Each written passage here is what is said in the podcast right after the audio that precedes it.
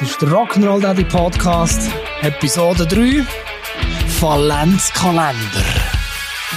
Rock'n'Roll Daddy, Rock'n'Roll Daddy Podcast.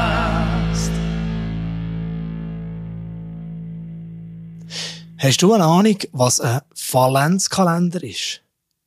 Nein, das hat mit Flatulenzen jetzt nicht direkt etwas zu tun.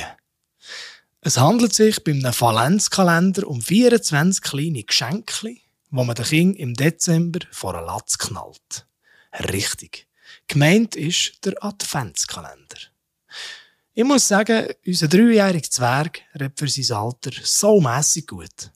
Okay, auch so mässig viel, aber das eben dann wenigstens gut. Und vor allem, wenn es um die Menge geht, hat er mit seiner grossen Schwester ein super Vorbild. Aber eben, der Keiben Valenzkalender hat ihm letztes Jahr bis etwa am 15. Dezember paar Mühe gemacht.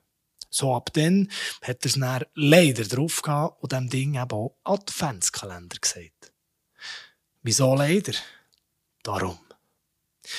Kennst du das, wenn dein Kind etwas falsch sagt, du weißt, dass es doch eigentlich müsstest korrigieren, aber du findest es so unendlich süß, dass du das einfach nicht willst in diesem Moment. Ich weiß ja nicht. Vielleicht bin ich in dieser Hinsicht einfach auch ein bisschen komisch gewickelt. Aber so Wechselstabenverbuchslungen wie beim Schulkrank oder wenn ein Kind ein Bucheli anschauen will oder Rubeli essen will, sind doch süßer als Zucker und Stevia zusammen. Oder?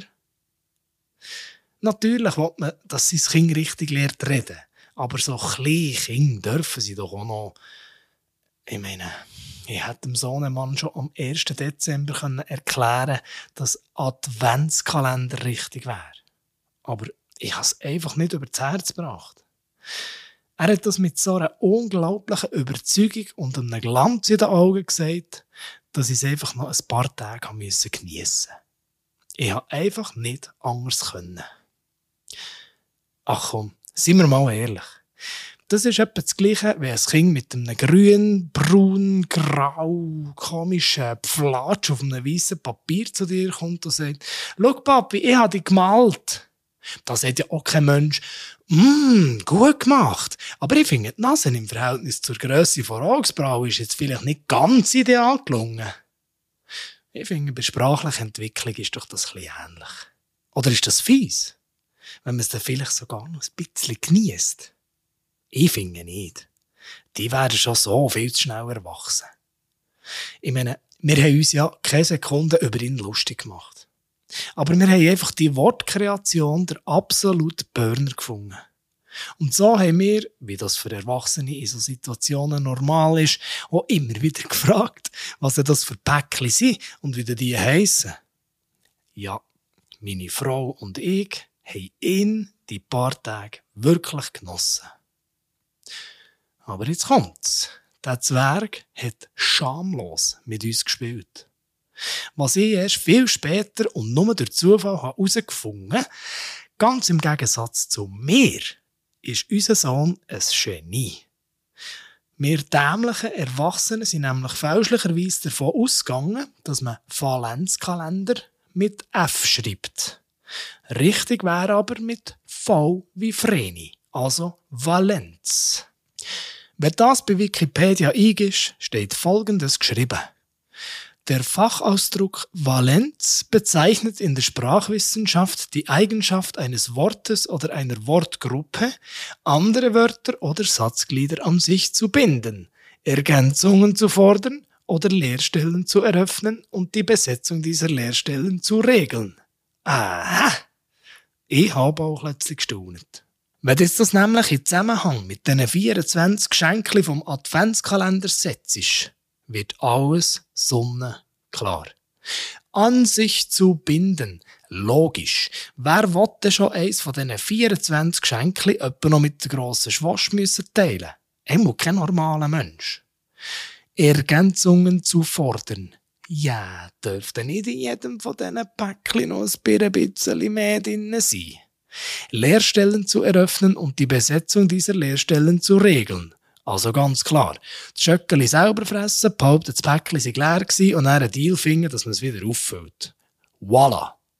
Hat uns doch das dreijährige Schlitzohr über Wochen höchst wissenschaftlich an der Nase umgeführt. Autsch! Und da soll mir noch einer sagen, wir werden von den Kindern nicht manipuliert. Bei der grösseren Tochter läuft das Ganze ein bisschen anders, irgendwie direkter. Die sagt ihr einfach fadengradig ring, was gerade Sache ist. So hat sich vor einem Zeitchen zum Beispiel folgende Szene bei uns abgespielt. Ich hocke mit ihr am Tisch und schaue ihr zu, wie sie ein Bild malt. Nach einem Zeitchen fragt sie, Findest du das Bild nicht schön, Papi? Ich, Mo, sicher ist das schön. Und dann wie? So viele verschiedene Farben. Darauf sie, ja also, dann sagen sie es ist schön.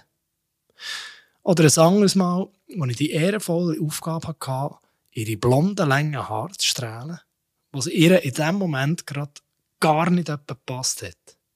Sie mötzelt zuerst ein bisschen vor sich her und fängt dann an aufzählen, was ich offenbar alles nicht wirklich beherrsche. Der Papi kann nicht kochen, er verkocht sich. Der Papi kann nicht schneiden, er verschneidet sich. Der Papi kann nicht strahlen, er verstrahlt sich. Ja, da weisst ziemlich genau, was gelütet hat. Aber ich, ganz Mann, habe natürlich meine Konsequenzen sofort gezogen. Ich koche jetzt nur noch ihr Lieblingsessen, nehme Jerry beim Basteln jetzt immer besonders gut in die Hand und das mit dem Strahlen habe ich jetzt einfach als Mami delegiert. Punkt. Nicht, dass es am Schluss noch heisst, ich sei verstrahlt.